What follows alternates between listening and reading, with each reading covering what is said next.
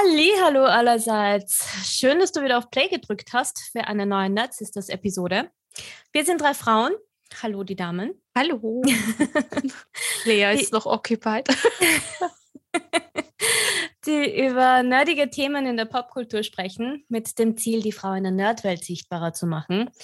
Unser Motto ist wie immer No Bashing, Just Awareness, nur leider gelingt uns das nicht immer, da wir doch sehr temperamentvoll sind.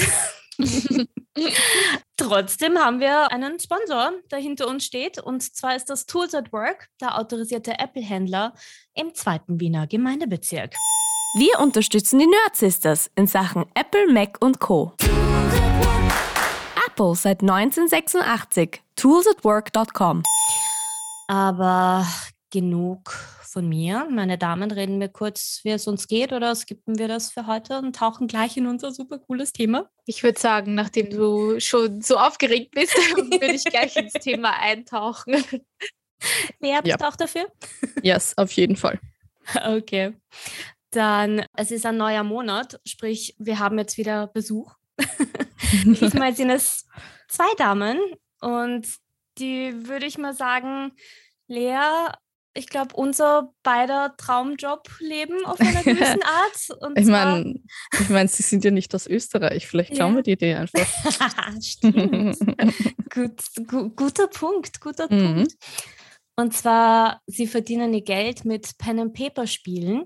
Und bevor wir dann näher darüber reden, starten wir gleich in die Folge, um zu erfahren, wie sie das genau machen. Aber vorher wie immer unser Jingle. Emi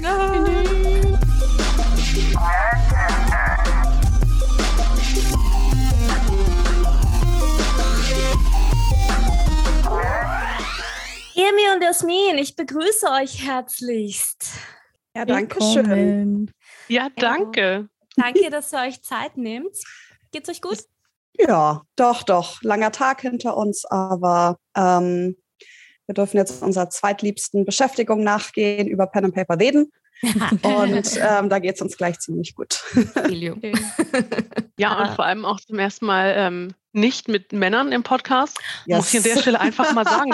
aufgefallen. Wir waren schon in ein paar Podcasts, aber immer mit männlichen Hosts. Und ähm, jetzt einfach mal mit einer Runde Frauen über Pen and Paper reden zu können, ist einfach mega, mega cool.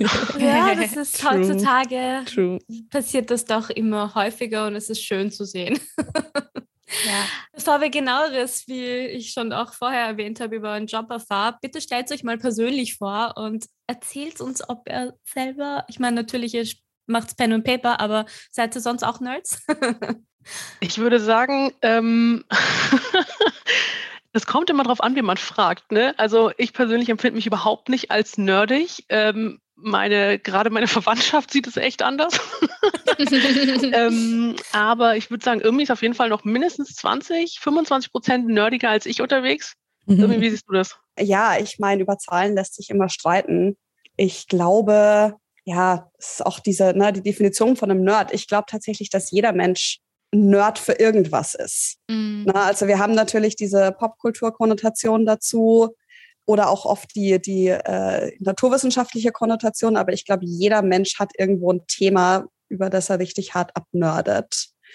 Aber abgesehen davon, ich glaube schon, dass wir ziemlich nerdig unterwegs sind. Auch Jasmin, auch wenn sie es nicht so zugibt, die ist noch nicht so weit. Ja, bei dir, Emi, habe ich gelesen Star Trek, Pokémon, Asterix ja. Comics. Ja, ja, ja. Also ähm, äh, ich habe mir da als Kind schon die volle Breitseite gegeben. Ähm, viel lustigerweise äh, über meine Mutter gekommen. Also sowohl ähm, die Trekkie-Seite als auch die Asterix-Seite kam über meine Mama, die aber eine der unnördigsten Menschen ist, die ich kenne. genau, aber dann, ja, ich war natürlich auch genau in der Harry Potter-Generation. Das war ein großes, großes Nerd-Thema für mich. Ähm, und dann ging es so dahin. Ne? Pokémon, dann, dann Videospiele, ja, Comics, Fantasy und dann kam irgendwann das Pen and Paper dazu. Wie seid ihr darauf gekommen? Pen and Paper? Auf Pen and Paper? Mhm, genau. ähm, ja, ich glaube, Irmi hatte das früher schon mal irgendwie gehört. Ich habe das tatsächlich, das, das ging ganz, ganz lange an mir vorbei, dass das, dass sowas existiert in dieser Welt. Also ich habe es tatsächlich zum allerersten Mal gesehen in einer Folge von der Big Bang Theory damals, mhm. wo die da am Sofatisch sitzen und dann irgendein für mich damals weirdes Brettspiel auspacken. ich habe mir so, das funktioniert aber nicht wie ein Brettspiel. Und, und ich habe diese fünf Minuten von dieser Folge gesehen und ich saß so vorm Fernseher und ich war so, oh mein Gott, ich muss wissen, was das ist. Ich will das rauskriegen. ähm, und ich kannte halt auch niemanden und dann habe ich erstmal gegoogelt, was Dungeons and Dragons ist und dann bin ich, ich weiß nicht, wo ich falsch abgebogen bin im Internet, bin ich bei, einer, bei einem YouTube-Video gelandet, wo Will Wheaton mit irgendwelchen anderen Leuten zwei Stunden die und die Charaktererschaffung macht. Mhm. und ich habe mir das zwei Stunden reingezogen und einfach kein Wort verstanden. ähm, und nach gefühlten zwei Wochen des Durchplügens vom ganzen Internet mhm.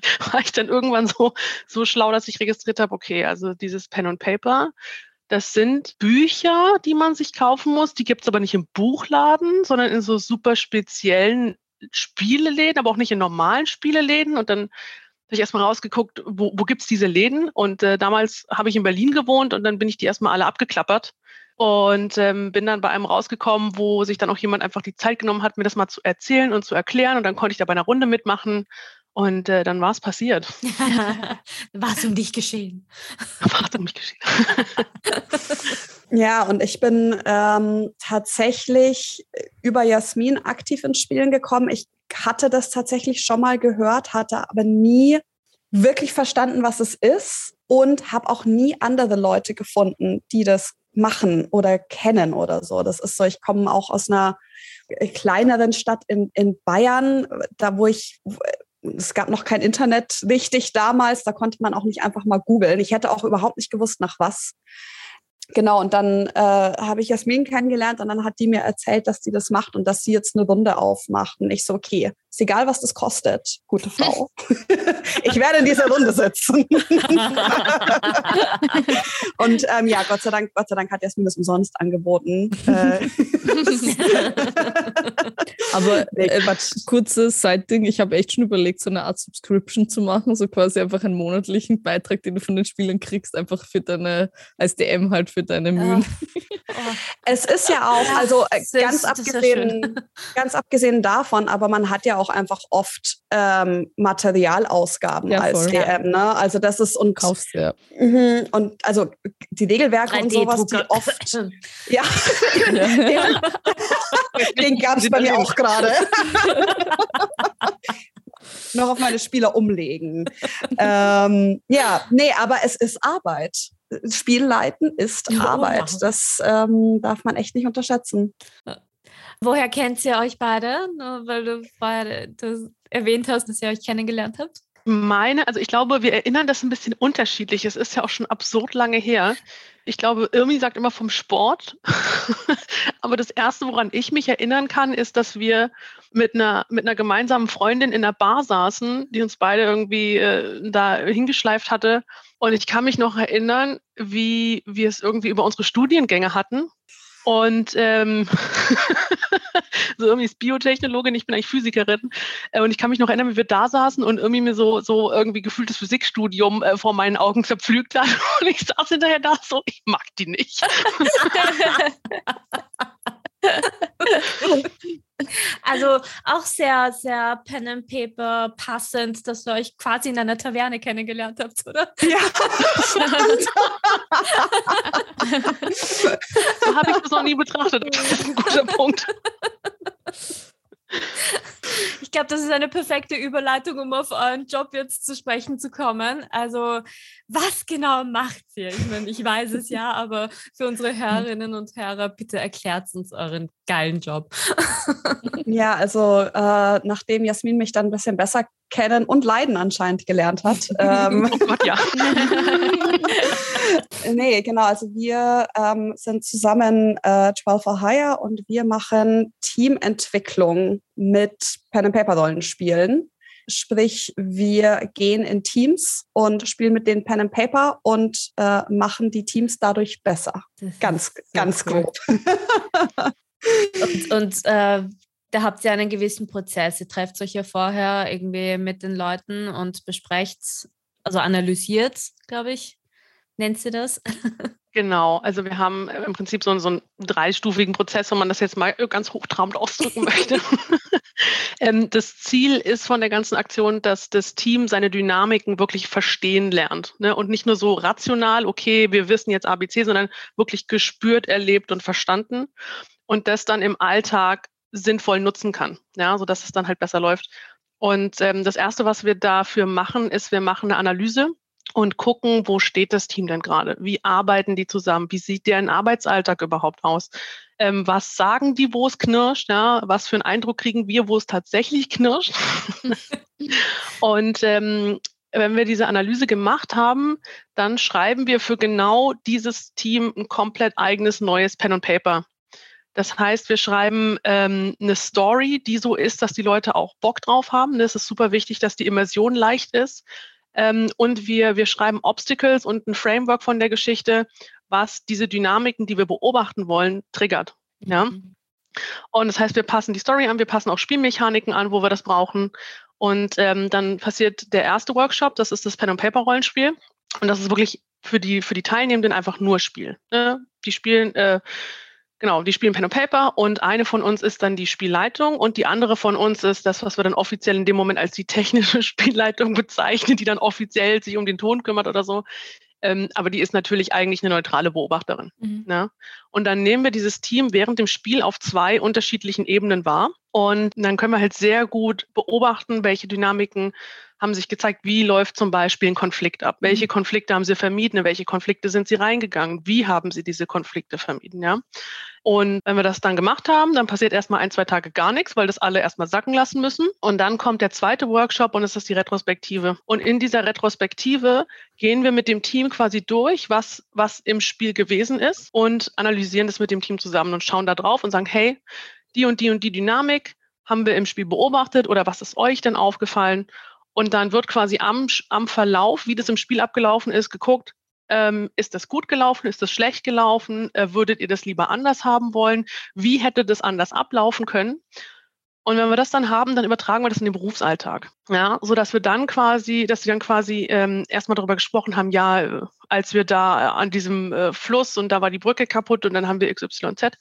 Ähm, und wenn man das dann überträgt in den Alltag, ähm, dann hat man so dieses, dieses, man hat sich dann schon das Konzept erarbeitet, aber ohne abgelenkt zu sein von seinem Alltag, ich sehe den Wald vor lauter Bäumen nicht mehr. Mhm. Ne? Weil man kann ja dann dadurch, dass es diese Fantasiewelt war, ganz anders mit einem frischen Blick drauf gucken. Und so generieren wir dann in der Retrospektive die Learnings, dass das Team wirklich versteht, wie ticken wir denn eigentlich und dass wir dann gucken, okay, welche kleinen Stellschrauben können wir verändern, dass es eine möglichst große Verbesserung und möglichst großen Impact im Arbeitsalltag hat. Super spannend. Sehr cool. Wie seid ihr auf die Idee gekommen, das, das überhaupt zu machen? Das war ein bisschen zweigeteilt, glaube ich. Also auf der einen Seite gab es einfach eine Menge Situationen ähm, in unserem Leben, wo wir gemerkt haben, die Probleme oder die Themen, die in unseren Arbeitsteams kommen oder von denen uns von anderen Leuten von ihrer Arbeit erzählt wird, die nehmen wir eins zu eins so am Spieltisch wahr.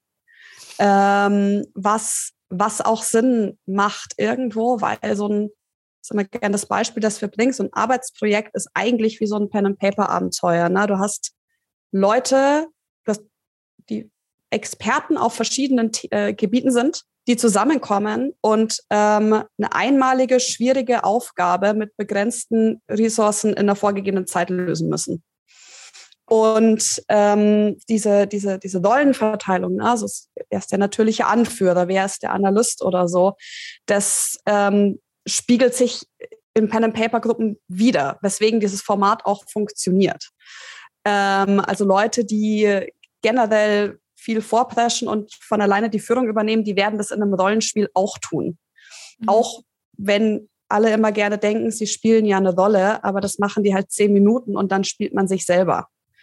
Und äh, genau deswegen funktioniert das. Und das ist einfach was, was wir lange beobachtet haben und immer wieder. Und dann kam natürlich der Wunsch, einfach mehr Pen and Paper spielen zu können, am besten den ganzen Tag. Und wenn man nicht Pen and Paper spielen kann, dann über Pen and Paper reden oder sich mit Pen and Paper beschäftigen. ähm, und da ist uns einfach aufgegangen, dass das Einzige, wie das möglich ist, äh, ist, wenn wir Geld damit verdienen können. Ähm, und dann hat sich da irgendwann mal eine Chance ergeben, wo äh, jemand angefragt hat, weil wie, wie alle Pen and Paper Spieler reden wir natürlich sehr, sehr viel und mit allen über Pen and Paper, auch wenn sie es hören, nicht hören wollen. Ähm, genau, und da hat sich dann eine, eine Chance ergeben, weil jemand gesagt hat, du, wir haben hier eine Networking-Veranstaltung, beziehungsweise hier gibt's ein paar äh, Studierende, die sich kennenlernen sollen, könnten wir sowas mit Pen and Paper machen. Hat Jasmin gemeint, auf alle Fälle. Wie viele sind's denn? Und dann hat gemeint, naja, 50. Und dann hat Jasmin gemeint, kein Problem, ich rufe mal noch kurz jemanden an. Und hat bei mir angerufen und hat gesagt, ja, wie, wie schaut's aus? Und ich dachte, das klingt nach einer ähm, ja, exzellenten Herausforderung. Und ähm, so hat das alles angefangen. Und dann hat sich das langsam dahin entwickelt, wo wir jetzt sind. Ja, du schaust aus, als würdest du was sagen wollen. Ja, nein, ich habe mir gerade überlegt, ähm, ihr habt gesagt, dass ihr studiert habt, oder? Mhm. richtig im Kopf? Ja. Was habt ihr denn studiert? Nicht Psychologie, wie wir oft gefragt werden. Ja, das war nämlich auch mein Gedanke, weil das ist schon sehr analytisch, was ihr da macht eigentlich. Ja, so ja aber analytisch ist, ist, ist, das, ist ein passender Begriff mhm. tatsächlich. Mhm. Ne? Also Irmi ist Biotechnologin, ich bin theoretische Physikerin. Ja, ähm, und ähm, Genau, und das, okay, wow. das ist schon so ein Ding, dass dieses analytische Denken und dieses Abstrahieren und dieses Muster erkennen und so weiter, das ist schon was, was auch in dem Job massiv Anwendung findet. Mhm. Voll. Na, es ist voll spannend, weil ich eben natürlich ursprünglich, wenn ich das gehört habe, habe ich halt ähm, an etwas sehr quasi witziges, lockeres, leichtes gedacht, aber es ist echt cool zu sehen, wie man so einen eben spaßigen also so eine spaßige Aktivität nehmen kann und sie aber dann wirklich so nutzt, dass es dann auf lange Sicht dem Team so viel positive Dinge bringt. Also so daran habe ich so eigentlich noch nicht wirklich gedacht, dass man das eben wirklich aus, als beobachten und schauen, wie wer was, aber es ist eigentlich perfekt, weil du sie halt quasi eben in eine Situation gibst, die sie ja sonst nicht hätten, jetzt wirklich im praktischen Sinn, aber dann eben sofort siehst, wie sie sich eben verhalten. Das ist echt spannend. Ja. Und war es am Anfang, also ich schätze mal, ihr habt es nicht von Anfang an hauptberuflich gemacht, oder? Wie, wie war der Switch? Chaotisch. okay. Ähm, ähm, ja, also wir haben es tatsächlich auch bewusst sehr, sehr langsam angehen lassen, weil wir ein bisschen Angst hatten, dass uns das unser Hobby zerschießt, ne? Mhm. dass wenn du das beruflich machst, dass du dann irgendwann keinen Bock mehr hast, das auch noch privat zu machen. Und das war für uns ein absolutes No-Go. Also falls sich das bewahrheitet hätte, hätten wir das auch wieder sein lassen tatsächlich, weil wir da einfach zu weit im Pen and Paper drin stecken. das ist ja, aber das hat sich Gott sei Dank nicht bewahrheitet. Also gar nicht. Und äh, genau, wir haben das erst tatsächlich an Samstagen gemacht. Also wir haben beide Vollzeit gearbeitet. Samstags äh, vier, vier bis fünf Stunden Call gemacht. Ähm, oh. dann, ja, ja.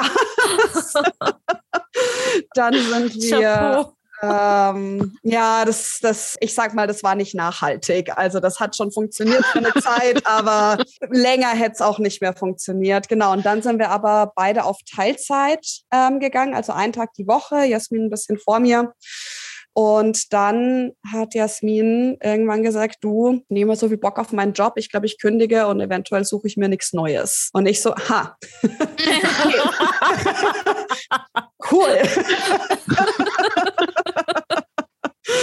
Ja, und dann gab es dann ewiges Hin und Her, weil ich noch super in meiner alten Firma drin war, auch mit Leidenschaft und dann schon langsam sich mit diesem Gedanken anfreunden zu kündigen. Und dann äh, ging das noch ein paar Mal hin und her. Äh, aber im Endeffekt, äh, genau, ist Jasmin letzten September in die Vollzeit mhm. und ich letzten Dezember. Also es ist jetzt auch noch nicht so mhm. furchtbar lange. Mhm. Es ist jetzt gerade so lange genug, dass sich die ersten Routinen einschleifen und die ersten ne, dass man merkt, man, man kommt schon langsam ein bisschen an. Aber sag mal, in der Selbstständigkeit ankommen ist ja auch mehr als fachlich im Job ankommen. Da kommt mhm. ja noch ganz viel Spaßiges sonst dazu. Mhm. Finanzkram. Finanzen. Ja, das hast du, oh, ja. bevor wir zum Aufnehmen angefangen haben, angeteased. Das ist allgegenwärtig, dieses Thema. Mhm. und, und ähm. darf ich kurz, wenn wir schon in die Richtung gehen, kurz das Rechtliche abklären. Was seid ihr jetzt eigentlich? Seid ihr eine, eine, ein Unternehmen oder wie, wie habt ihr das Ganze an, also angemeldet, sage ich jetzt einmal? Ja, also wir waren am Anfang äh, zwei Einzelpersonen, die das quasi mit, oh Gott, ich habe schon vergessen, wie es heißt, also nicht, dass ich jetzt Quatsch erzähle. In Deutschland ist ja auch noch wahrscheinlich ja. nochmal anders als in Österreich. Ähm, du kannst halt in Deutschland, wie gesagt, nagel mich jetzt nicht auf den Begriff fest, aber du kannst quasi irgendwie sagen, ich bin Kleinstunternehmer oder so und dann kannst mhm. du halt mhm. einfach Rechnungen schreiben, so einzelne und darfst halt über einen gewissen Betrag nicht rauskommen. Ja, Einzelunternehmer und, ist das bei uns. Ja, und das haben wir halt am Anfang gemacht und dann ist natürlich das Ding, dass du, wenn du mit Unternehmen kommunizierst, ja, auch mit großen Konzernen, mhm. du willst ernst genommen werden, mhm. dann kommt das nicht so gut. Eben. Und, und äh, vor allem muss ja dann auch jede von uns mal einzelne Rechnung schreiben und ein Angebot und bla bla bla. Und dann haben wir gesagt, okay, gut, das ist doch ein guter Zeitpunkt, lass uns irgendwie gründen. Dann haben wir geguckt, was es gibt. Und das, was in Deutschland das Simpelste, was du machen kannst, ist eine GBR. Mhm. Weil rein theoretisch bist du, sobald du dich, also du musst nicht mal theoretisch was Schriftliches haben. Ne? Und ähm, für eine GBR musst du auch nicht irgendwie ein Startkapital mitbringen, sondern du kannst einfach zum Finanzamt gehen und dir eine Steuernummer geben lassen, kannst dir selber einen Gesellschaftervertrag schreiben und fertig ist die Laube. Mhm. Ähm, genau. Und das haben wir dann gemacht. Und jetzt sind wir die 12 Higher GBR. cool. Und das heißt, ihr macht es jetzt einfach Vollzeit und das erfüllt euch auch wirklich Vollzeit. Ja, doch, doch. Also wir sind, also zeitlich erfüllt, ja. Wir sind gut beschäftigt. Ähm, na, also klar, Unternehmen aufbauen, Marketing aufbauen, Kundenakquise und sich auch in der, in der Pen and Paper Community einfinden. Äh, nochmal ein eigenes Thema ist. Da könnte man wahrscheinlich mhm. nochmal drei Podcast-Folgen drüber machen. Mhm und auch für uns einfach rauszufinden, so wo soll es hingehen. Ne? Also wir haben jetzt auch im letzten Jahr einfach natürlich einen riesen Sprung gemacht, das, ähm, was unser, unser, unser Standing angeht, unsere Positionierung, was für Produkte wir tatsächlich anbieten. Also die Lernkurve ist natürlich super steil. Und ähm, genau, auch ansonsten, glaube ich, erfüllt es uns seelisch ganz gut. Jeden ähm, wahrscheinlich. Ja, ja, ja. Wobei ähm, es ist natürlich, na, es ist wenn man mal anfängt mit der Selbstständigkeit und wenn man einmal richtig verstanden hat, was das für Freiheit bedeutet, dann äh, ist es dann, dann, dann guckt man natürlich auch permanent so links und rechts und oh, hier könnten wir noch und da könnten wir noch und das sieht mhm. nach einem mhm. richtig coolen Projekt aus. Hier könnten wir irgendwas machen und da muss man sich dann schon manchmal zügeln und bremsen und ähm, genau. Aber ansonsten ähm, haben wir da, glaube ich, nichts zu klagen außer dass wir nicht alles machen können, was wir wollen. Eine furchtbare Tragödie. ja, ich was würde denn noch fehlen? Ach du. Alles machen können. Ja, nee, es gibt es, es, gibt ganz viel. Also ähm, das ist auch bei uns beiden unterschiedlich, glaube ich. So, ich würde zum Beispiel super gerne noch mehr in die tatsächlich, in die, ich sag mal, Autorenrichtung vom Pen and Paper gehen. So, ich könnte mir super gut vorstellen, für einen Verlag zum Beispiel zu schreiben oder zu arbeiten ich habe null Qualifikation und null Zeit dafür. Also das wird wahrscheinlich nicht so schnell passieren.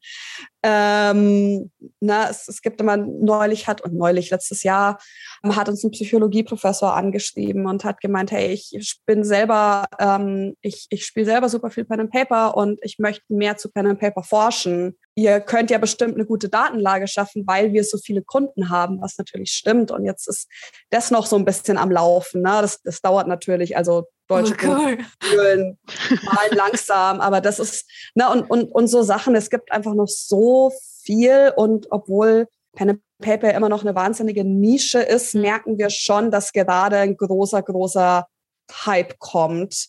Ähm, also jetzt natürlich nicht zuletzt wegen dem D&D-Film, mhm. der gerade angelaufen ist. Ähm, Critical Role wird immer beliebter, es ist immer mehr Leuten im Begriff. Ähm, mit der Serie Vox Machina, die sie auf Amazon genau, Prime gestartet ja. haben. Ja, ja, ja, genau. In Deutschland werden die, die, da ne, gibt es die, die Rocket Beans zum Beispiel, mhm. die auch ganz lange Medien, die Geister knicken. Ähm, ja. Genau, die haben ja auch ein Pen and Paper Ding. Also wir merken schon, dass es immer mehr und mehr und mehr kommt und je mehr kommt, desto mehr cooles Zeug gibt es natürlich, ja. das da noch gemacht wird. Ja, wir kennen uns ja eigentlich auch nur, weil die, weil ihr meinem anderen Podcast, also Rolling Madness, angefangen habt zu folgen und so, so bin ich ja überhaupt auf euch gestoßen. Also danke auch dafür an dieser Stelle. Und dann war ich so, Moment, was ist das? Wow, ist das geil. Dann habe ich gleich mit den Mädels geredet. Die müssen wir einladen. uh, ich hätte eine Frage zur Charaktererstellung. Wie macht sie das mit, mhm. mit den, vor allem, wenn ihr auch teilweise Gruppen habt, was ich gesehen habe, mit 50 Leuten oder sowas? Wie, wie, wie macht sie das? Also da geht es ja eher in die Networking-Geschichte. Habt ihr gesagt, Ja, oder? also wir, äh, wir haben genau, wir haben zwei Formate. Das eine ist Teamentwicklung und das andere ist Networking. Und äh, wir ziehen die Grenze bei 15. Das ist so ein Erfahrungswert von uns, dass wir sagen, bis 15 Personen können wir noch Teamentwicklung machen. Da, da können wir noch Teamdynamiken beobachten. Und oberhalb von 15 hast du halt mehr so einzelne Gruppen bilden sich und du kannst Dynamiken zwischen diesen Gruppen beobachten. Mhm.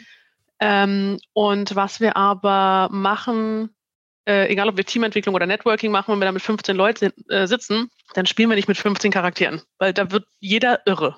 Ja. Und ähm, was wir dann machen, ist, dass sich mehrere Personen einen Charakter teilen. Ah. Und ähm, das bauen wir halt natürlich sowohl beim Networking als auch beim Team, bei, bei der Teamentwicklung schon als sehr bewusstes, aktives Element mit ein. Ja, das heißt, wenn wir jetzt zum Beispiel auf das Networking gucken, ähm, dann geht es ja darum, dass Leute, dass Leute sich kennenlernen und vielleicht auch mal jenseits von diesem ganzen oberflächlichen Geblubber, so wie trinkst du deinen Kaffee, was hast du studiert und welche Rolle hast du in der Firma, ähm, sondern was, wo die Leute halt rausgehen, vielleicht nicht mal wissen, wie ihr gegenüber in echt heißt, aber spüren so, ey, ich habe voll Bock, mit dir irgendwas zu machen. Und das heißt, wir machen das dann zum Beispiel, dass die, ähm, die Charaktererschaffung bekommt wirklich eine gute halbe Stunde Zeit ne, im ersten Workshop, wo die Leute dann, äh, die einen Charakter zusammen bilden, die gehen in so Kleingruppen rein und dann kriegen die von uns ein Dokument. Ähm, und das ist so ein Framework für einen Charakter. Ja? Das heißt, da haben sie schon eine grobe Outline für einen Charakter. Und ähm, dann werden die da durchgeführt, dass sie diesen Charakter gemeinsam fertig bauen. Ja? Und da arbeiten wir halt zum Beispiel beim Networking mit solchen Elementen, dass zum Beispiel jeder eine persönliche Eigenschaft von sich oder einen Skill, den jemand selber hat, in diesen Charakter mit reingibt. Und dann kann dieser Charakter das In-Game. Ja? Und das Spannende ist dann, wenn es tatsächlich ans Spiel geht, dann ähm, ist immer eine Person aktiver Spieler, aktive Spielerin und die anderen sitzen quasi so direkt hinten dran. Ähm, und das wird durchgewechselt. Und das bedeutet, dass die Person, die gerade aktiv diesen Charakter darstellt, die repräsentiert natürlich auch Skills, äh, von den Leuten, mit denen die diesen Charakter zusammen geschaffen hat. Ne? Das heißt, ob das jetzt Skills sind oder Persönlichkeitseigenschaften, du musst quasi die anderen mitdenken, ja, und, und musst da Empathie aufbringen. Und das schafft natürlich auch ein ganz starkes Identitätsmerkmal, ne? Wenn du zusammen diese Person erschaffen hast, die jeder auch irgendwann mal darstellt und zu der jeder auch wirklich was, was von sich selber beigetragen hat. Und wie funktioniert dann die Networking-Geschichte? Beim Networking machen wir das an und für sich auch ähnlich wie bei der Teamentwicklung. Das heißt, wir gucken uns erstmal an, also auch wieder zur ersten Analyse, gucken uns an, okay, wie sind die aufgestellt? Sagen wir mal zum Beispiel, wir haben eine Firma von 40 Leuten und diese Firma bestand aber zum Beispiel bis vor letztem Jahr äh, aus zwei Firmen. Die wurden zusammengekauft, was auch immer. Und dann hast du vielleicht die eine Hälfte, die vorher auf IT fokussiert war und die andere, die vorher irgendwie mehr aus dem Consulting kam. Mhm. Und dann hast du natürlich gewachsene Strukturen innerhalb der Gruppe der ITler und du hast gewachsene Strukturen innerhalb der Gruppe der Consultants. Und die haben im Arbeitsalltag, sollen die vielleicht miteinander arbeiten, aber die gewachsenen Strukturen sind da einfach noch nicht. Ja? Das heißt, wenn wir sowas zum Beispiel analysieren, dann werden wir halt, wenn wir das Pen und Paper schreiben, auch sehr bewusst die Gruppenkonstellation zusammenstellen. Ja, das heißt, dann können wir wirklich sagen, wir setzen jetzt explizit ITler und Consultants miteinander zusammen ähm, und legen dann die ganze Story auf Kommunikation auf, auf, äh, auf äh, sich öffnen, ne, auf diese Icebreaker-Aspekte. Und dann ist der zweite Workshop-Teil halt weniger eine, ähm, eine Auswertung und eine, eine Bewertung und eine Analyse von Teamdynamiken, als mehr ein, ein nochmal vertiefen und ein nochmal reflektieren über die Story. Das heißt, du kannst dann zum Beispiel die ganzen Leute nochmal in neuen Gruppen zusammenstellen und nochmal über die Geschichte sprechen lassen und sorgst im Endeffekt einfach dafür, dass dann die Leute äh, sich auch nochmal jenseits dieser Charaktergruppen, die sie vorher hatten, noch mit den anderen Leuten nochmal vernetzen. Ne? Und die Story und das Erlebnis der Story ist dann natürlich einfach ein super guter Anknüpfpunkt, dass die Leute halt miteinander reden können, sofort emotional investiert sind, ähm, da was Spannendes haben und vor allem was, wo sie nicht sofort wieder über irgendwelchen Arbeitskram reden. Ne? Mhm. Es ist uncool. ich bin, ich bin, also du fangirls ziemlich, gell? Ja, ich. Nein, es ist einfach so cool zu sehen, dass man, was man heutzutage, eben wie ihr schon vorher gesagt habt, dass man merkt, dass die Community einfach immer größer wird. Auch jetzt im, vor allem im deutschsprachigen Raum langsam, was ja bis dato halt mhm. obviously gefehlt hat. Und es ist halt einfach schön, wenn man ich habe ich hab nämlich vor, ich glaube, vor einem oder zwei Jahren einmal gelesen, wie man als Rollenspielerin auch das irgendwie im Lebenslauf verpacken kann oder in einem Bewerbungsgespräch verpacken kann, dass man die, die Aspekte, die man, die man halt lernt im, im Spielen umzusetzen, dass man die als wirkliche Fähigkeit im, im Beruf einfach kommunizieren kann. Aber mhm. dass ihr beide das halt auf eine ganz, ihr, ihr, ihr habt es einfach auf eine ganz andere Ebene gebracht. und das ist halt einfach so faszinierend und, und schön zu sehen, dass ihr dadurch auch immer mehr Leute eben mit der Thematik berührt und, und auch catcht. Ja, die geheime Mission ist ja schon, mehr Leute ins Hobby zu kriegen.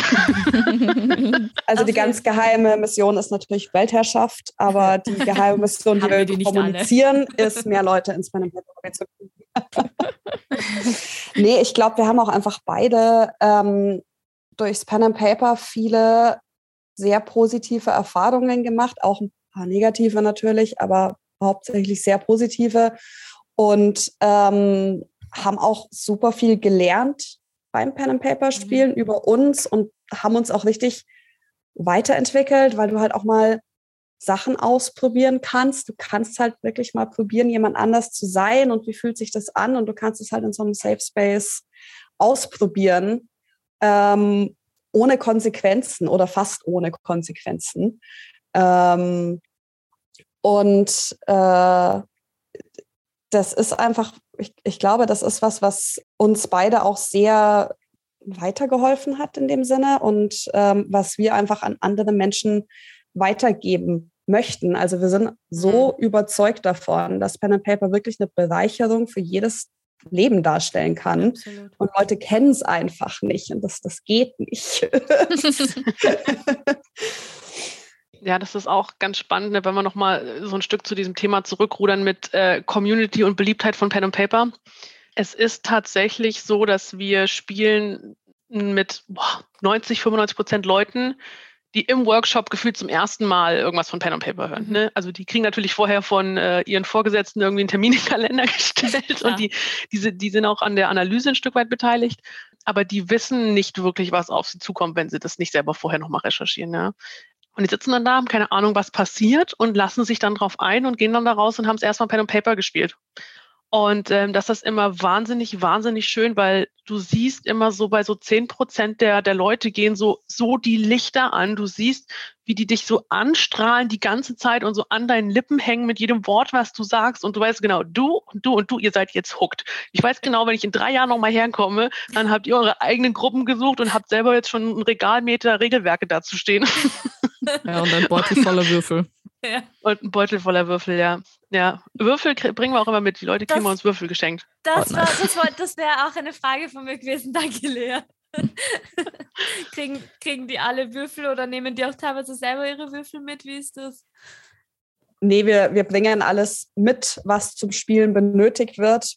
Ähm, und die Idee ist auch, also wir, wir haben da so kleine Goodieboxen, die wir mitbringen. Und die Idee ist auch, dass äh, das praktisch so der Einstieg in, in, in das Pen-and-Paper-Leben ist. Ne? Also dass du kannst die dann als, als, wenn du möchtest, als Würfelbox verwenden. Und äh, da sind dann Würfel drin, da ist natürlich ein Stift und ein Zettel drin und äh, dass du praktisch das mitnehmen kannst und direkt starten kannst äh, ins, ins weitere Spielen. Genau. Ist auch immer super cool, wenn du dann Leute, ich weiß nicht, könnt ihr euch noch daran erinnern, als ihr das erste Mal Pen- und Paper-Würfel gesehen habt? Und so dieser Gedanke von, hä? Der hat mehr als sechs Seiten. Ja. so, die sehen ja voll cool aus. Was sind das für abgedrehte Würfel? Ja, ja. Ähm, und äh, das ist halt auch super schön, weil wir das halt auch in jedem Workshop sehen. Die Leute machen ihre Goodiebox auf, dann öffnen, schütten sie dieses Tütchen aus und dann sagst du ihnen, ja, jetzt nimm mal den B12 und alle gucken dich erstmal groß an und dann sagst du, ah, Entschuldigung, den zwölfseitigen Würfel und dann gucken sie fünf Minuten lang auf die Würfel und drehen so lange, bis sie gefunden haben, welcher jetzt bei der zwölf ja. aufhört. Und das ist auch immer ein super süßes Feedback. Äh, also, es hat natürlich eigentlich nichts zu sagen, aber also dieses, ja, wir haben jetzt seither äh, immer wieder diese Würfel in den Meetings und die Leute rollen dann damit rum oder halten sie in die Kamera und oder packen die sich auf den Schreibtisch. Ähm, und das ist, das ist mega süß einfach. Also was, was allein die Würfel für eine, äh, für eine Besonderheit mit reinbringen, wo die mhm. Leute einfach von diesen abgedrehten Würfeln raffen, da passiert jetzt was, was ich so in meinem Leben vielleicht noch nicht erlebt habe. Da passiert was, was ich überhaupt noch nicht kenne. Und diese Würfel machen da auch total neugierig drauf. Also die Power von diesen Würfeln, das darf man echt nicht unterschätzen. die sind einfach als Item so cool und das zieht auch bei, bei Nichtspielern oder bei Nichtspielerinnen. Das ist immer wieder faszinierend. Ja. Ähm, was mich noch interessieren würde, zum, also ihr, ich schätze mal, ihr wechselt euch ab mit dem Spielleiten, oder? Ja. Mhm. Spiel, wart ihr eigentlich auch DMs quasi außerhalb von eurer Arbeit? Oder lieber Spielerinnen? Ah, ich, also man merkt ja recht schnell, glaube ich, immer, ob man lieber spielt oder lieber leitet. Ne? Jeder, also ich meine, die meisten Leute fangen an mit Spielen. Äh, und dann ist, glaube ich, der natürliche Pfad, dass du dir meistens denkst, ich würde jetzt auch gerne mal leiten. Und dann machst du das und ich glaube, du merkst das sofort, ob das was für dich ist oder nicht.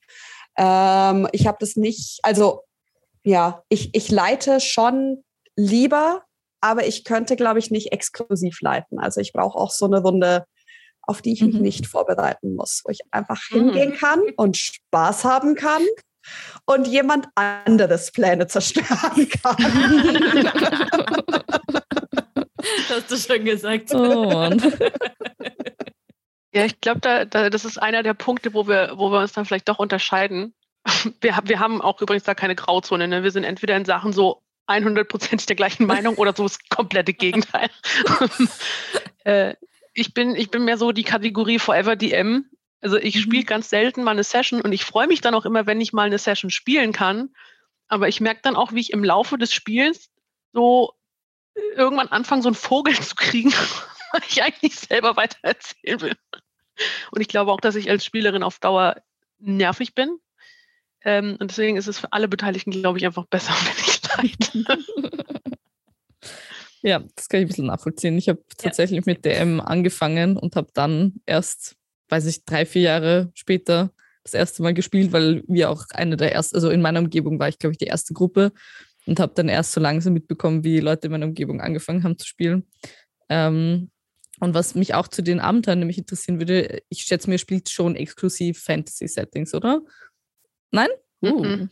Okay. Wir spielen tatsächlich, was sich anbietet. Also Fantasy kommt oft. Wir fragen mhm. ja auch immer so ein bisschen ab, worauf die Leute im Team stehen. Ne? Also so was für Bücher lesen die, was für Filme gucken mhm. die.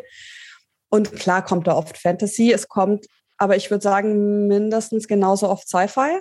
Mhm. Ähm, oder was die Leute unter Sci-Fi verstehen. ähm, also ja, ja ich meine, ein wichtiger Unterschied. Ja, ja, ja, ja. Es ist, wir holen hier jetzt nicht, weiß ich nicht, Asimov raus oder so.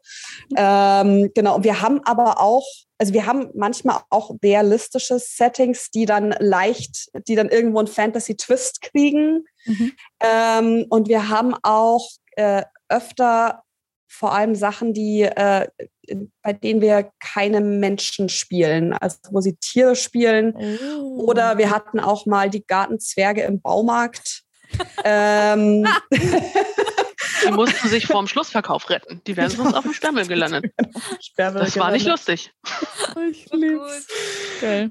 Ähm, genau, aber wir versuchen tatsächlich meistens irgendein also entweder eine komplett neue Welt oder auch ein fantastisches Element reinzubringen, mhm. weil das den Leuten ähm, bei der Immersion tatsächlich hilft. Ironischerweise hilft es dir, wenn du was ganz anderes machst, als was, was relativ nah an dir dran ist.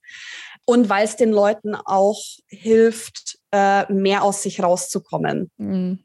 Na, das ist so ein Ding, genau. Aber es ist, ist eigentlich eine bunte Mischung. Aber klar, also Fantasy ist ein, ist ein großer, großer mhm. Teil. Ähm, und eben habt ihr irgendwelche Erinnerungen an quasi Erlebnisse, die ihr hattet, so irgendwelche Dinge, die halt rausstechen, irgendwas, Sachen, die passiert sind. Keine Ahnung, hat jemand mal einen Tisch geflippt oder sowas? Bisher Gott sei Dank nicht, sonst, hätte, sonst hätten unsere, unsere äh, Sicherheitsbeauftragten Feder wahrscheinlich eingeführt, dass wir äh, äh, Arbeitsschutzhelme tragen beim Leiten. oh Gott es gab so ein paar Momente, die einfach so wahnsinnig schön waren, auch so ganz unterschiedlich, also in-game und, und äh, out-of-game so am Tisch. Mir fallen spontan zwei ein. Das eine war ähm, jetzt aber nur eine, eine Person, der kam zu spät zum Workshop zwei Minuten oder so. Und alle saßen schon am Tisch und wir saßen da hinter dem Spielleiterschirm. Und bei dem Team war es im Speziellen so, wir haben da vorher mit einem Coach gesprochen und das Team wusste überhaupt nicht, was passiert. Überhaupt nicht. Die wussten nur, da kommt ein Workshop, mehr nicht. Und dieser Typ macht die Tür auf und sieht uns da sitzen, bleibt in der Tür stehen wie angefroren, kriegt riesige Augen und fängt an zu flüstern, oh mein Gott, spielen wir D und D. das war einfach, das war einfach so geil. Oh, süß. Ja. Aber natürlich die, die Momente, auf die es ankommt, sind natürlich die zwischen den, zwischen den Teilnehmenden. Ne? Und da, wo, wo wirklich einfach mal, wo vielleicht so schöne Rollenspielmomente entstehen, dass von 15 Leuten gerade 13 Mucksmäuschen still schweigen du die Stimmung im Raum schneiden kannst, weil zwei Charaktere, die sogar, weil der Raum so groß ist, irgendwie gefühlt drei Meter auseinander sitzen, äh, die Leute, äh, so einen richtig intensiven Moment miteinander haben und der auch von niemand unterbrochen wird und der dann wirklich sich auch mal so drei, vier Minuten zieht, ja. Mhm. Ähm, und du siehst, alle sind da einfach so 100 Prozent gerade invested und, und partizipieren davon. Keiner guckt aus dem Fenster oder keiner daddelt ins Handy rein ähm, das sind natürlich wunder, wunderschöne Momente. Ja, ich glaube generell, ähm, es, es gibt immer so einen Moment im Spiel, der so innerhalb der ersten halben Stunde, 60 Minuten kommt, wo du merkst, die Leute haben jetzt verstanden, was passiert. Die haben jetzt verstanden, da, dann kommt nämlich die erste super kreative Idee. Dann kommt die erste Out-of-the-Box-Thinking-Idee. Und das ist immer so ein Moment, wo du merkst, okay, cool, du hast, du hast es jetzt irgendwie geschafft, diese Leute abzuholen und dazu zu bringen, was zu machen, was sie noch nie vorher gemacht haben. Und das ist, das ist immer so, ne, wenn du dann, wenn du dann merkst, so der, der Flow geht los. Mhm. Ähm, und ja, wie Jasmin vorhin auch schon meinte, wirklich, wenn, wenn diese zwei, drei Leute, die dann angefixt sind, danach kommen und dich bombardieren mit Fragen und du weißt einfach so, ach, das ist, das, da hast du jetzt, hast du jetzt ein paar neue Zöglinge geschaffen. Das ähm, ist immer schön. Und ich habe mal zwei Charaktere verheiratet. Das fand ich gut. Oh ja, das war, ja. Erzähl das, uns mehr. Ähm, das war tatsächlich das aller, aller, der aller, allererste Workshop, den wir jemals gemacht haben. Da haben wir das noch nicht mal Workshop genannt. ähm, das war für, ähm, für ein Karriereförderungsprogramm für Frauen in MINT-Studiengängen. Und ähm, das sind immer ganz, ganz, ganz tolle ähm, Frauen, die da mitmachen, super engagiert und super Ding. Und das war nach einem richtig langen Tag. Die haben dann, äh, die haben praktisch Kurse oder andere Workshops von neun bis um vier. Und wir sind dann um fünf oder um sechs noch mit diesem vierstündigen Pen-and-Paper-Spiel gekommen. Und ähm, die waren da super dabei, super gehuckt. Die waren einfach so aufgeladen von, von diesem Tag, den sie da hatten. Und ähm, ja, dann hat sich bei der Charaktererstellung, das haben sie auch super schön gemacht und super schön zusammengearbeitet und die Charaktere praktisch dann in der Vorstellung nochmal miteinander weiterentwickelt. Und dann, glaube ich, hat äh, der Ork die Zwergin geheiratet oder so. Das, ähm Am Schluss war so böser Magier besiegt und ähm, Traumhochzeit. Oh, oh schön. Voll das Happy End. Das war sehr schön. Das war wirklich sehr schön, ja. Ich habe eine Frage. Habt ihr auch schon mal jetzt vom Positiven kurz ins Negative. So jemanden gehabt, der quasi gesagt hat, was soll der Blödsinn, warum sollen wir in eine Fantasy-Welt oder, oder irgendwas in der Richtung? Weil es hm. gibt ja auch natürlich diese Stimmen, die sagen, ah, Pen and Paper, Rollenspiel, äh, man flüchtet ja nur vor seinen Problemen, weil man in eine Fantasy-Welt flüchtet und so weiter. Habt ihr diesbezüglich auch schon Erfahrungen gehabt? Nicht in dem Maß. Also man muss da natürlich zu sagen, erstens kann sowas ja nur jemand sagen, der zumindest schon was von Pen und Paper gehört hat, was auf 90 Prozent unserer Teilnehmenden nicht zutrifft. Okay.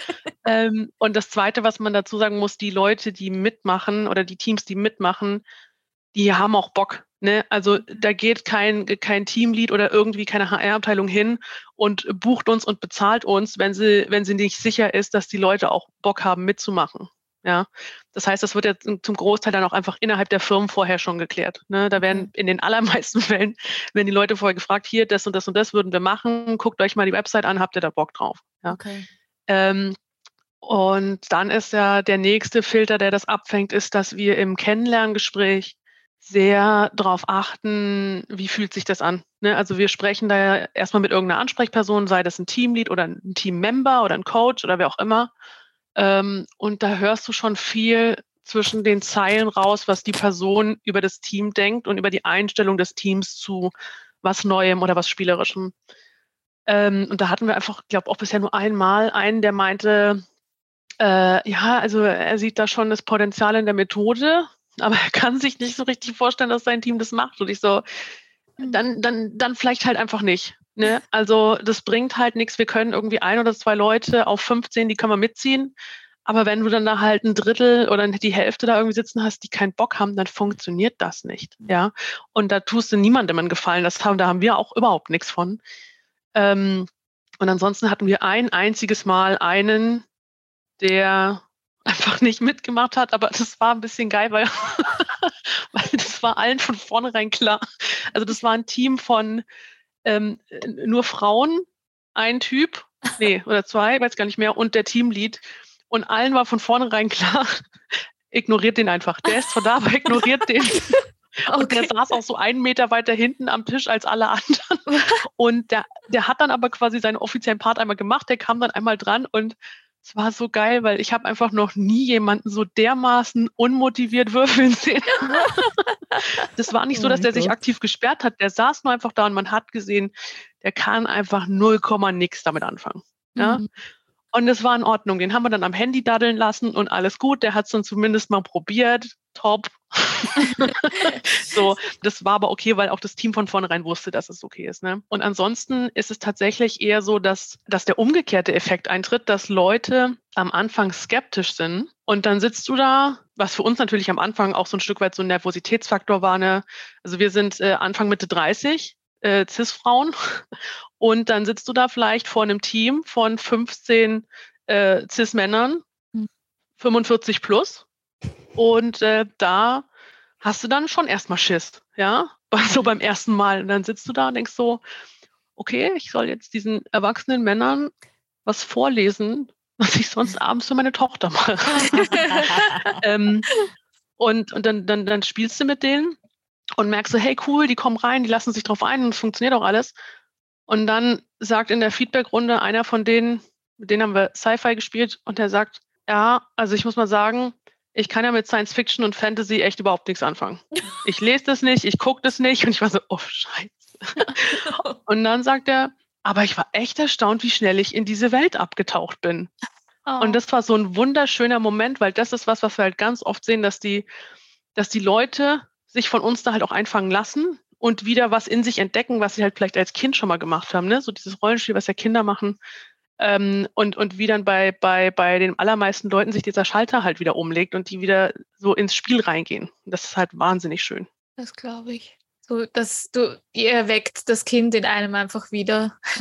ja. ja, ja, das ist echt ähm, faszinierend zu beobachten, wie da ähm, äh, wir sagen immer, wie die Masken fallen, ne? weil mhm. die Leute sind ja dann auch mit Spielen. Also das passiert alles in einem Arbeitsumfeld ne? und das ist, das ändert sich auch nicht. Also natürlich, das sind Kollegen äh, und Kolleginnen und manchmal auch ne, Chef und Chefin oder sonst irgendein, irgendjemand, der vorgesetzt ist. Und aber man, man merkt, ne, wenn die Leute da mit Spielen beschäftigt sind und wenn die wirklich diesen, diesen Urtrieb des Spielens, dieses, was Jasmin auch gerade schon meinte, dieses Rollenspiel, äh, wenn die das wiederentdecken, wie begeistert die dann auch sind und wie begeistert die sind, dass ihnen gerade jemand Erlaubnis dafür gibt, das zu tun. So diese Erlaubnis, kindisch zu sein, ne? das ist, das, das ist echt immer schön zu beobachten und man weiß auch immer nicht so, also es ist auch immer wieder spannend, wo die Rollenspieler dann sitzen. Ne, wir machen das ja, wir kennen ja auch Kraft unserer Existenz eine Menge Leute im Rollenspiel. Und man, man kriegt ja so einen gewissen Blick dafür. Ne? Manchmal guckt man jemanden an und denkt sich, du spielst doch 100 Prozent Pen and Paper. ähm, und dieser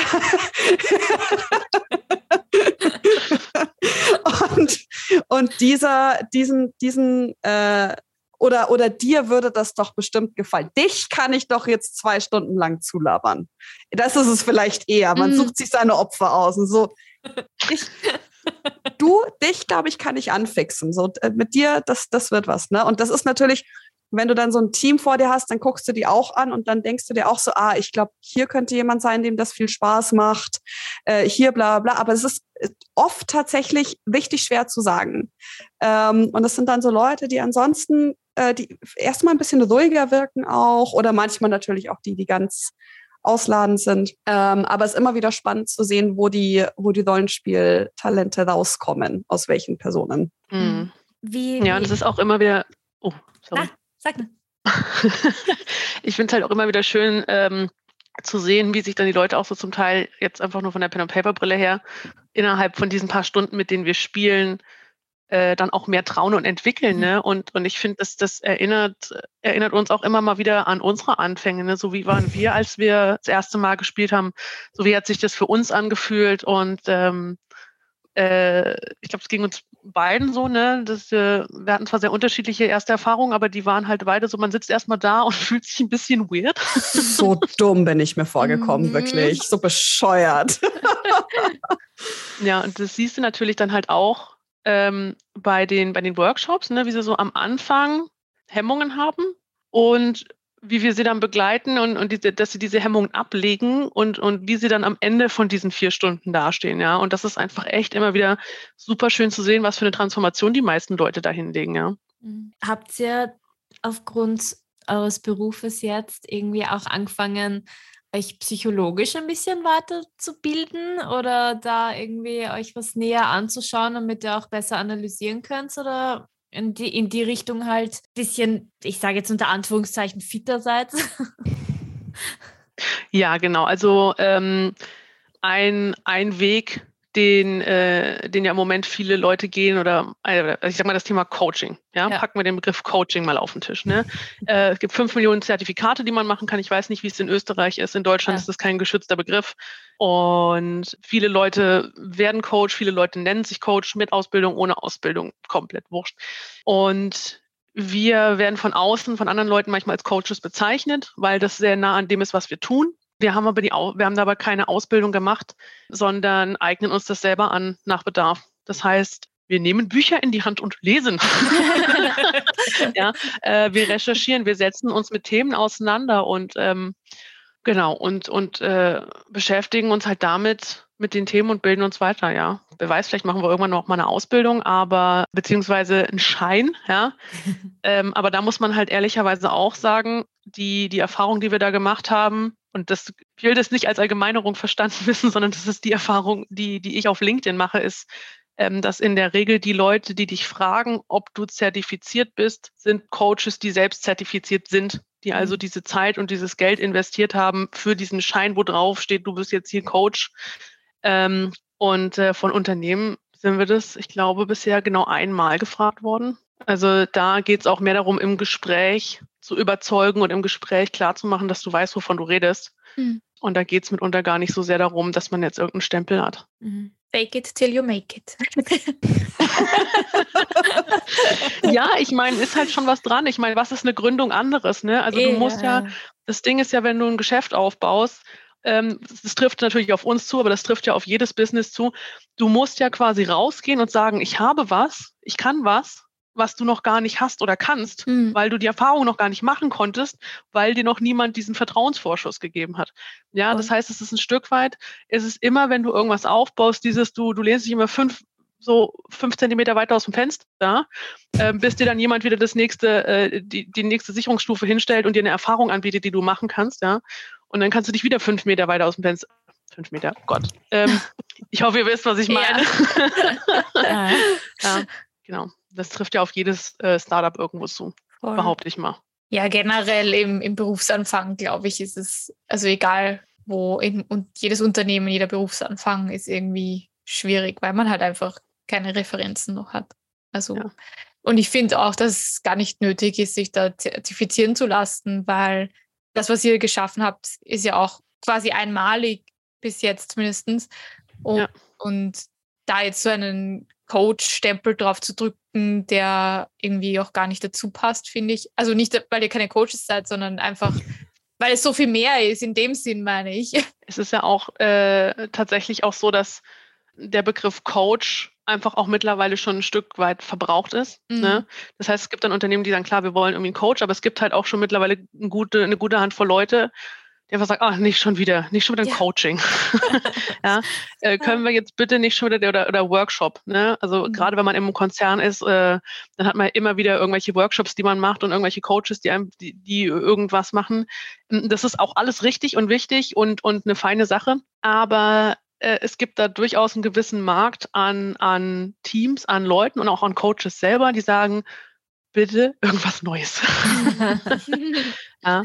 Ähm, das heißt, da ist es auch gar nicht wichtig, ob die jetzt, ob da jetzt die, der D&D-Hype irgendwie äh, durchschlägt und ob da jetzt 50 Millionen mehr Leute Pen und Paper kennen, in der Größe natürlich, aber ähm, ganz viel profitieren wir auch einfach davon, dass die Leute mal was Neues machen wollen. Ja, Mhm. also auch diese ganze, wenn wir das Thema ein bisschen größer fassen, die ganze Gamification-Ecke, ja, Lego Serious Play, äh, Playmobil Pro, äh, was nicht alles, Escape Rooms und so weiter, ne? Mhm. Da passiert ja ganz, ganz, ganz viel. Da werden spezielle Brettspiele entwickelt, an denen Teams irgendwas lernen sollen. Ne? Ähm, das ist ja alles nicht nur der Hype um, yo, Spiele sind cool, sondern auch so dieser, dieser permanente Durst nach was Neuem. Wie funktioniert eure Kundenakquise eigentlich so generell? Also wie geht ihr auf die Leute zu, um, um sie zu catchen und Ja, dazu zu motivieren? da, also es gibt, ich, ich würde mal sagen, zwei, zwei Hauptgruppen. Auf der einen Seite sind das natürlich Leute, die selber schon spielen und die hören, dass sie das auf Arbeit machen können und die, das ist vollkommen egal, was es ist. Hauptsache, sie können Pen and Paper auf Arbeit spielen. So, ähm, das, das ist so die eine und die andere, die andere Seite sind tatsächlich, wie Jasmin es gerade auch schon ein bisschen meinte, oft Menschen, die ein Team haben oder irgendwie offen für, für solche Sachen sind und äh, die einfach eine neue Methode suchen zur, zur Teamentwicklung oder Teambuilding oder wie sie es auch immer nennen wollen. Und tatsächlich ist gerade, also die, die mit Abstand größte, wie sagt man denn, äh, Akquisequelle, ist das ein Wort, die Akquisequelle, äh, ist tatsächlich Wir LinkedIn. ist, ist, äh, ist tatsächlich LinkedIn. Ne? Also das ist, ähm, da, da hat sich Jasmin einfach auch sehr gut reingefuchst und das, das, das sage ich jetzt, äh, ein, ein, ein, sehr gutes Profil aufgebaut. ähm, und Müssen wir uns gleich vernetzen. ja, Unbedingt. Also alle, alle. ja, ja, ja, vernetzt, alle. euch, vernetzt euch mit uns auf LinkedIn, alle. Sehr gerne, sehr gerne. Freunde. jeder, der das hört, sofort. Nee, genau. Und da geht's auch viel um, da geht's dann weniger um die, also da ist der Hook ist nicht das Pen and Paper, sondern es ist, da ist es die Teamentwicklung, ne? Weil natürlich LinkedIn als professionelles Netzwerk. Ähm, da geht's dann um Themen, die wir natürlich auch in unserem Alltag einfach so beobachten, zum Beispiel Konflikte, ne? Oder wie, wie gehen Teams mit Konflikten um? Oder ja, Kommunikation, der Dauerbrenner, ne? da kannst du ist immer was zu sagen. Ähm, und dann wird es praktisch auf eine, auf eine Pen-and-Paper-Ebene ges, ges, gespinnt sozusagen. Es ist so, so entstehen Konflikte im Team und so entstehen weniger Konflikte durch Pen and Paper. Ähm, genau, also das, Also Äh, simpel wie möglich im Prinzip. Ja, es ist, es ist äh, Social Media. Also Ja. das, äh, die Leute kommen, nee, die Leute kommen nicht auf Social Media, um ähm, wissenschaftliche Abhandlungen Mm, zu lesen. Ja. ja. Leider. Ansonsten würde ich brillieren. ähm, Das hatten wir mal auf Twitter, aber ja, well. ja. Ja, Gott. Those times are over. Genau. Und äh, ja, also das sind so die, die zwei, äh, die, die zwei großen ähm, Arten von, von Menschen, die auf uns zukommen, sind eben Menschen, die selber spielen und das deswegen spannend finden. Den müssen wir auch überhaupt nicht mehr erklären, warum das sinnvoll ist. Jeder, der schon mal Pen and Paper gespielt hat, versteht intuitiv, warum das sinnvolles Teambuilding ist, warum es Sinn macht, das mit seinem Arbeitsteam zu verknüpfen. Und die andere Seite sind eben Coaches, HRler oder Führungskräfte, die, die was Neues suchen. Ähm, da gehen wir natürlich eher dann über diesen Teamentwicklungsansatz und äh, denen ist dann auch tatsächlich oft egal, was wir machen. Also wir hatten auch schon Teams, äh, wo, wo, wo wir nicht gefragt wurden, was Pen and Paper eigentlich ist. Wir haben, wir sagen, das ist eine Methode, mit der wir Teamdynamiken sehr gut sichtbar machen können und beobachten können. Und dann können wir diesen Übertrag schaffen und dann sagen die, klingt super, buchen wir. Cool, kurz und schmerzlos. Ja. Oh, nice. Ja, das ist vor allem richtig bitter, wenn du halt vorher so, so eine Phase in der Gründung hast, wo du monatelang und monatelang versuchst, wie erkläre ich jetzt Pen und Paper so kurz wie möglich, aber auch so gut wie möglich und wem erkläre ich jetzt, wem muss ich welche Informationen geben und dann machst du dich dann irre und irgendwann stellst du fest, interessiert eigentlich die Leute, denen du es erklären willst, interessiert es gar nicht so genau. ja, das war hart, aber notwendig. Das glaube ich, ja. Das, das, ich glaube, dieses, das haben wir alle schon mal versucht zu erklären, was Dungeons and Dragons und was Rollenspiele eigentlich sind. Mhm. Und trotzdem hat man danach in fragende Gesichter geschaut. Ja, das macht halt auch keinen Sinn, ne? Also wie, wie willst du was, wie willst du was mit einer Beschreibung erklären, was ein Erlebnis ist? Also es Ja. ist so, ich kann dir jetzt beschreiben, wie sich Schwimmen anfühlt, aber wirklich verstehen tust du es erst, wenn du geschwommen bist, ne? Ja, man kriegt dann auch immer diese Rückfragen, bei denen man versteht, ich habe keinen guten Job in der Erklärung gemacht und die beliebteste ist, was zieht ihr dabei an? Das ist die Nummer eins Okay. Frage, die ich kriege äh, im, im privaten Bereich, wenn ich sage, ich spiele Pen and Paper und Leute fragen, was ist das? Und dann erkläre ich das und dann, ich glaube, weil, weil Ich werde das nie gefragt. Das hat mich noch nie jemand gefragt. Ich finde das so geil.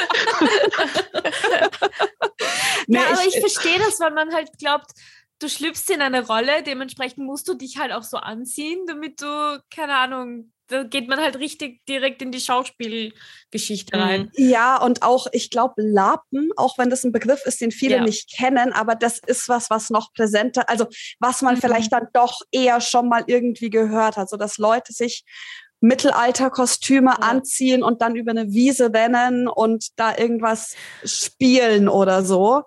Und es ist ja nicht weit weg vom Pen and Paper, ne? Ja. Also es ist ja, ist ja die gleiche Richtung, sage ich mal Ja. ganz grob. Ähm, ja, aber das ist immer so eine Rückfrage, wo ich dann weiß, ke- keinen guten Job gemacht, Irmi. Habt ihr selber schon mal gelagert, wenn wir schon dabei sind? nee. Mhm. Ich muss zugeben, mich persönlich reizt Lapen auch nicht. Also ich habe aus mir raus keinen Antrieb, ähm, jetzt irgendwie zu gehen, okay, ich gehe jetzt mal in den Labverein und probiere das mal aus. Also das passiert bei mir ehrlich gesagt einfach nichts. Ja, ich bin, Vielleicht ist es cool, vielleicht ergibt sich die Gelegenheit mal, aber ich bin dazu schüchtern, glaube ich. Das ist, das ist so weit außerhalb meiner Komfortzone. Da ich, ich bräuchte tatsächlich jemanden, der, der, der, der explizit auf mich zukommt und sagt, hier ist dein Kostüm, so funktioniert das, morgen um vier geht's los. so wie du neulich mit mir mit dem Karaoke. Ja, ja genauso. Oh, Ja, da muss man so. auch out of his comfort zone. Ja. Mhm. Lea Iris, habt ihr eigentlich schon mal wir- Nee. Ich glaube, die Frage haben wir noch nie. Nö, Nö. nicht wirklich, nein. Ich habe mal ein Buch gelesen, das äh, es war ein Thriller und es spielt im, also die larpen da so Jugendliche und dann wird einer entführt oder so und das ist dann todernst. Da. Ja, mein einziger Zugang zu LARP war, dass das ein Typ gemacht hat aus England, den ich übers Zocken kennengelernt habe, der mir dann das Herz gebrochen hat. So, you know. Oh. Oh no. Not, not the best, not the best start, ja. Ich weiß, dass die, dass die Schilder und so, die die tragen, ultra schwer sind. Also Mhm. das ist echt fucking Ja. anstrengend. Also die, Mhm. ich glaube, da, ich, mein, ich muss sagen, ich bin tatsächlich eine von denjenigen, die beim D&D spielen gerne sich äh, äh, kostümiert. Ich habe ur viele ähm, Dirndl, Secondhand-Dirndl zu Hause, die man super als quasi äh, mittelalterliches, mittelalterliche Ja. Gewänder tragen kann. Ah. Richtig gut. Ich habe nur so ein Billo-Dirndl, das man halt genau fürs, fürs Volksfest anzieht, wo es Ja. nicht schlimm ist, wenn Brandflecken und Bierflecken und sonst was drauf ist. Und das ist halt so blau und pink. Das Oh, ähm, habe ich auch, ja. wird nicht durchgehen, glaube ich, als, als Mittelaltergewand. Aber ich glaube, ihr habt sie auch äh, Humana Secondhand bei euch, gell? Weil ich habe meine fast alle dort gekauft. Halt in Österreich Ja. nämlich auch sehr viele Trachten. Ja, in Berlin nicht. Wirklich? Da, ich, da, da, müsste ich, da müsste ich wieder nach München. Äh, Ja. Da gibt es bestimmt eine Menge. Aber in Berlin, nee, nee, nee, nee. Keine Alpenkultur. ja, Touche, das stimmt schon. Ich bin das so gewohnt aus Österreich, weil das einfach sich durch das ganze Land zieht. Ja. Es gibt einfach kein Eck, wo das ja wirklich. es ist wie, stellt euch vor Bayern, aber es ist ein ganzes Land, okay.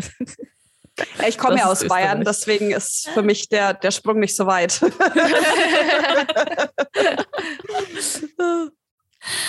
Gibt es abschließend etwas, was ihr noch loswerden wollt, was ihr der Meinung seid, ihr habt zu wenig darüber geredet, aber it has to be out there.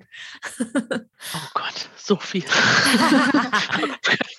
Bitte, schieß 50 los. Millionen Themen. so viel wichtige Sachen zu sagen. Es ist unfassbar. Es ist, äh, Oh Gott, irgendwie hast du on the spot irgendwas. äh, ähm, Oh. Improvisieren ist übrigens ein wichtiger Sp Spieler der Skill, ne? Ja. Das ist korrekt. Nee, ich glaube, ich glaube, wir haben alles einmal ganz gut abgerissen, ehrlich gesagt. Das ist ähm, ah eine Sache, die mir vorher noch eingefallen ist, ist, dass wir auch mehr und mehr die äh, generell die Professionalisierung von Pen and Paper sehen. Ne? Also Leute, die Mhm. das pädagogisch machen, Leute, die das ähm, therapeutisch auch machen, also auch so ähm, äh, ne, Therapeuten, die das benutzen. Die Forschung kommt mehr. Ähm, das kommt immer mehr ins Spotlight und ich glaube, äh, wir möchten da echt jeden und jede und generell einfach jeden Menschen, der, der, der mit diesem Gedanken spielt, ermutigen, diese, ich glaube, diese Bewegung mit uns äh, einfach voranzubringen und, und es ist auch gerade, haben wir auch ganz kurz vorher ange äh, angerissen, so ein, so ein Umbruch gerade in der deutschsprachigen Pen and Paper Community ähm, zum unserer Meinung nach Guten. es Ja. äh, geht steil bergauf. Und es, es gab, glaube ich, nie einen besseren Moment, als in dieses Hobby einzusteigen als jetzt. Und ich glaube, es ist auch ein sehr guter Moment, wenn man drüber nachdenkt, das, das professionell zu machen, Mhm. ähm, da jetzt mit auf den Zug aufzuspringen. Ari, did you hear your call? Ja, ja.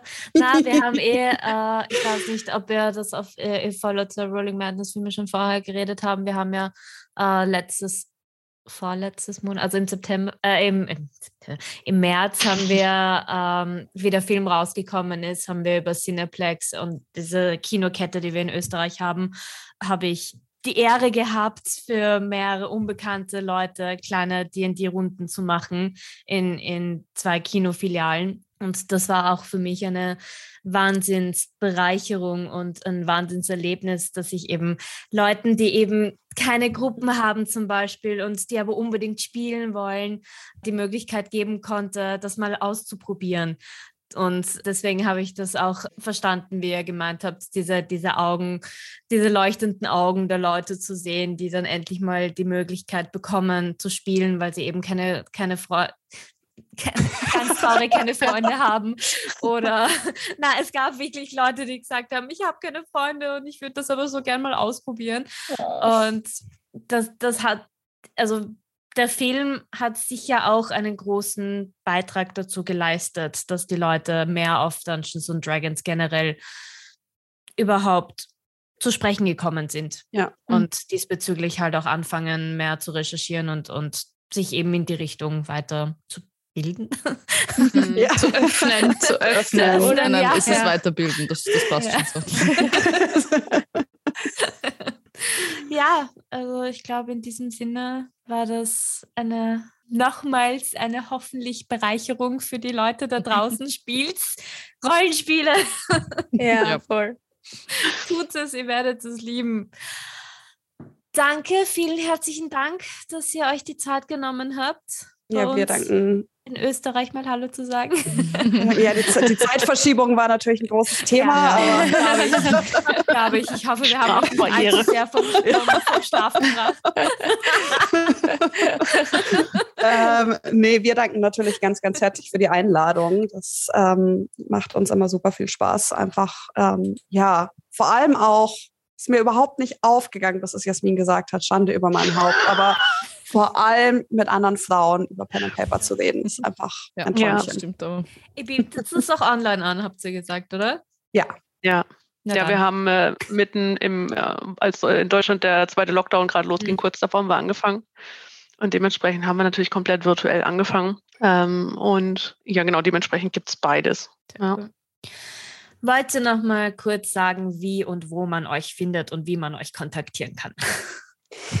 Gerne. Gerne. Jetzt seit drei Wochen ist die neue Website online.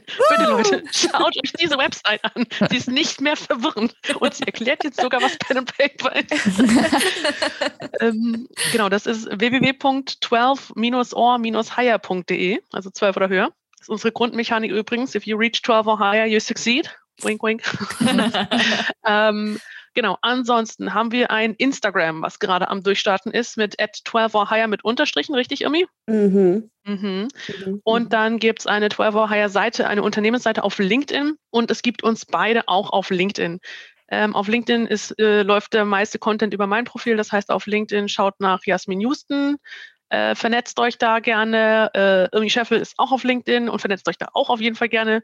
Und äh, ja, ich glaube, das ist das Hauptding, ne? Ja, Webseite, LinkedIn. LinkedIn, LinkedIn, Instagram. genau. Und ansonsten, ähm, genau, sind wir auch über die Website natürlich auch per Mail äh, zu erreichen. Und äh, wir freuen uns immer, wenn uns jemand schreibt und wenn es nur darum geht, über Pen and Paper zu quatschen. Es muss kein Business Talk. Und wir, wir, wir, wir tun natürlich so, als ob das ein Business Talk ist, damit wir es während der Arbeitszeit machen. Aber ähm, wir freuen uns echt über jeden, der einfach ja, Input hat oder Sachen wissen möchte oder einfach mit uns quatschen möchte. Wir werden eure Informationen natürlich auch in unsere Shownotes geben und natürlich dementsprechend auch verlinken, wenn die Episode rauskommt. Dann sage ich nochmal Danke und wir werden uns sicher irgendwann wieder auf die eine oder andere Weise hören, lesen, was auch immer. Das Sehen ich auch, vielleicht, ja. wenn ihr, ja, wenn ihr mal nach Österreich kommt oder wir mal nach Deutschland. Unbedingt. Ich bin in Karlsruhe, das ist nicht ganz so weit äh, hoch wie nach Berlin. Dann macht ihr erst einen Zwischenstopp und dann fahren wir hoch. Wien, Berlin hat exzellente Zugverbindungen. Ja, die Deutsche Bahn ist ja Die Deutsche Bahn Also, ist, es ist, Österreich weiß man, wie toll die ist. D- D und D Light. Ähm, Abenteuer Deutsche Bahn. Mit Kommen einem Sie Würfel, der aber an. statistisch äh, nicht passt und immer häufig äh, kritische Patzer würfelt anstatt Success ist. Ja. Genau. Der hat dann so Zacken, also die, die tut auch weh beim Rollen. Ja. Der tut, der tut richtig weh beim Rollen. Ja. Danke, ihr Lieben. Danke. Dankeschön. Wahnsinnig Ciao, ciao. Beim cool. nächsten Mal. Ja. Ihr wisst eh, wie, wie ihr uns findet, wie immer auf allen Social Media Kanälen und auf allen Podcast Kanälen. Und bis zum nächsten Mal. Ciao. Ciao. Bye.